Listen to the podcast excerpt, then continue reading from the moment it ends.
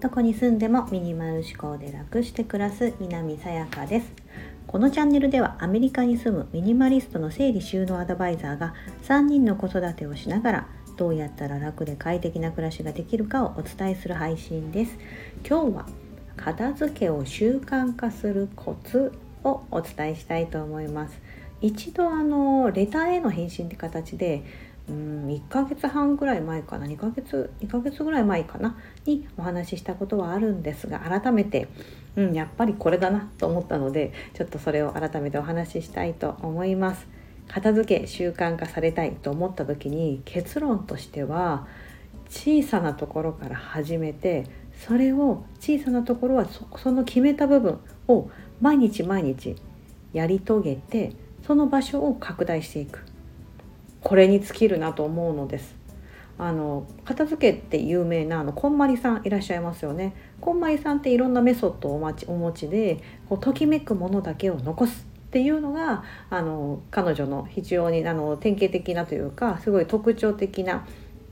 えーと、メソッドの一つだと思うんですね。物を持った時にときめくそれだけを残していってくださいねとか、うん、まあそのときめくものとはみたいな感じでバーって続くんですけどでその時にあのこんまりさんのメソッドとしてはもう片付け祭りですって言ってもブワーッと一気に片付けると。多分もう期間を決めてもう一気に片付けるっていうのを先にやるんですよね。であとはそれを維持するっていうやり方だと思うんですがこれは多分理にかなっていて非常にあのでもとは言ってもそれできる人できない人って私はいるなと思うんですね。うん、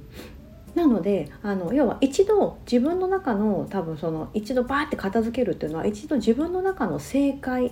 を見ることが大事なんだと思うんです。片付いている状態家の中が全部が片付いている状態それを自分の目で目の当たりしてそれを記憶することでそことのギャップが出た時にその違いを埋めようとして行動に移す。これが多分あのこんまりさんで私もすいませんあのこんまりメソッドを、ね、学んでるわけじゃないと分かんないんですけどあの一つのメソッドである理にかなった原理かなと思うんですけど私的にはそれをあのなんか子育てしながらとか働きながらとかやるのは非常に大変ですしやっぱその力とあとその方法とある程度サポートが必要かなと思うのでそういうことができないっていう方は私としてはおすすめは小さなところからやってその空間だけはまずひたすら毎日毎日片付ける片付いている状態を当たり前にする。でそこが当たり前になってきたら要は習慣化してきたらその次に行く。っていうようにしてどんどんどんどんその場所を拡大していけば時間はかかりますよ、うん、あの一気にはできないので時間はかかってしまいますが必ずその理あの自分の理想とするその家全体が片付いている状態ですよ、うん、っていうのが目指せるんじゃないかなと思うんです。これがあの習慣化のコツかなと思います。私もいきなりバーッとやってあの なんかできたわけでは全くなくてずっとずっとこう自分の理想の家に住みたいなとかこういう風にしたいなとかすっきりした家に住みたいってずっとずっと思ってきてなんかそれをちょっとずつちょっとずつちょっとずつやってきて今に至るので、うん、何かこう誰かサポートを受けてバッと一緒に片付けてそこから維持してますってことはないんですね。でもそういう方って本当うん、あのそれを受けれる方って非常に少ないなと思うのでやはり個人でできるあのなんだろう実践的なレベルといいますかとなるとあの小さなところ小さなところってねほんと小さなところですよ。ダイニングのテーブルの上だけとか キッチンカウンターの上だけとかなんだろうあのトイレだけとかでもいいかもしれません、うん、トイレだけとか。なんかほんとそれぐらいのあの小さなスペースからでいいはずなんです。ベッドの上だけと。あの以前お伝えしたのがそのアメリカの海軍のすごいリーダーシップがあってみんなが憧れるその海軍のリーダーみたいな方が必ず毎朝ベッドメイキングをしてから仕事に行くと。そこだけは絶対にやってたと。でそれを部下にも求めてたんですよね。でそれは何かというと小さな成功体験。毎日必ずベッドは完璧な状態、うん、よしてきたっていうその状態をあの習慣化させていく。そうすることで小さな成功体験の積み上げになり自分の自信になり仕事へ取り組めたりとか人生の成功につながっていく、うん、っていうのがでも本当行動ってたかがベッドあのあのちょっと綺麗にしてるだけじゃないですか。えそれだけ？って思うかもしれないですけどこれは本当に絶大な効果があると私は思ってまして、うん、あの何かそこ決めたこと自分が決めたことに対して毎日毎日コツコツコツコツちょっとあのその本当ちっちゃなことを達成している、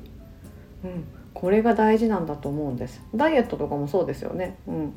例えば毎日、うん、0.1キロずつ1ヶ月間で0.1キロずつだけ減らしていくとか なってあの0.1キロずつ減らしてったら、まあ、3キロぐらい減りますよね1ヶ月で、うん、でもそれが達成できたらものすごい自分を褒めると思うんです。毎日毎日よくやった私みたいな、うん。まあ、でも0.1キロずつ1ヶ月3キロ痩せるって結構大変なことですよね、うん、でもそれぐらい大変なことをしなくても家の中のそういった小さな部分うん、トイレだったり、まあ、玄関とかでもいいと思うんですよね。空間的に狭いですよね。ダイニングテーブルとかもちっちゃいじゃないですか、うん、そこを常に片付いてる状態。自分が理想としてる状態、うん、っていうのに毎日毎日それを見ているっていうその自分の成功を毎日目の当たりしてるっていうのが大事なんだと思うんです。そう。そのさっきの体重の0 1キロってのも数字で自分の目で見て減ってってるのが見えてるじゃないですか。うん、片付けもそうでさっきのベッテベッドメイティングも自分の目で自分の成果が見えてる。これがあの片付けを習慣化するにはモチベーションになりあの継続して習慣化できるコツ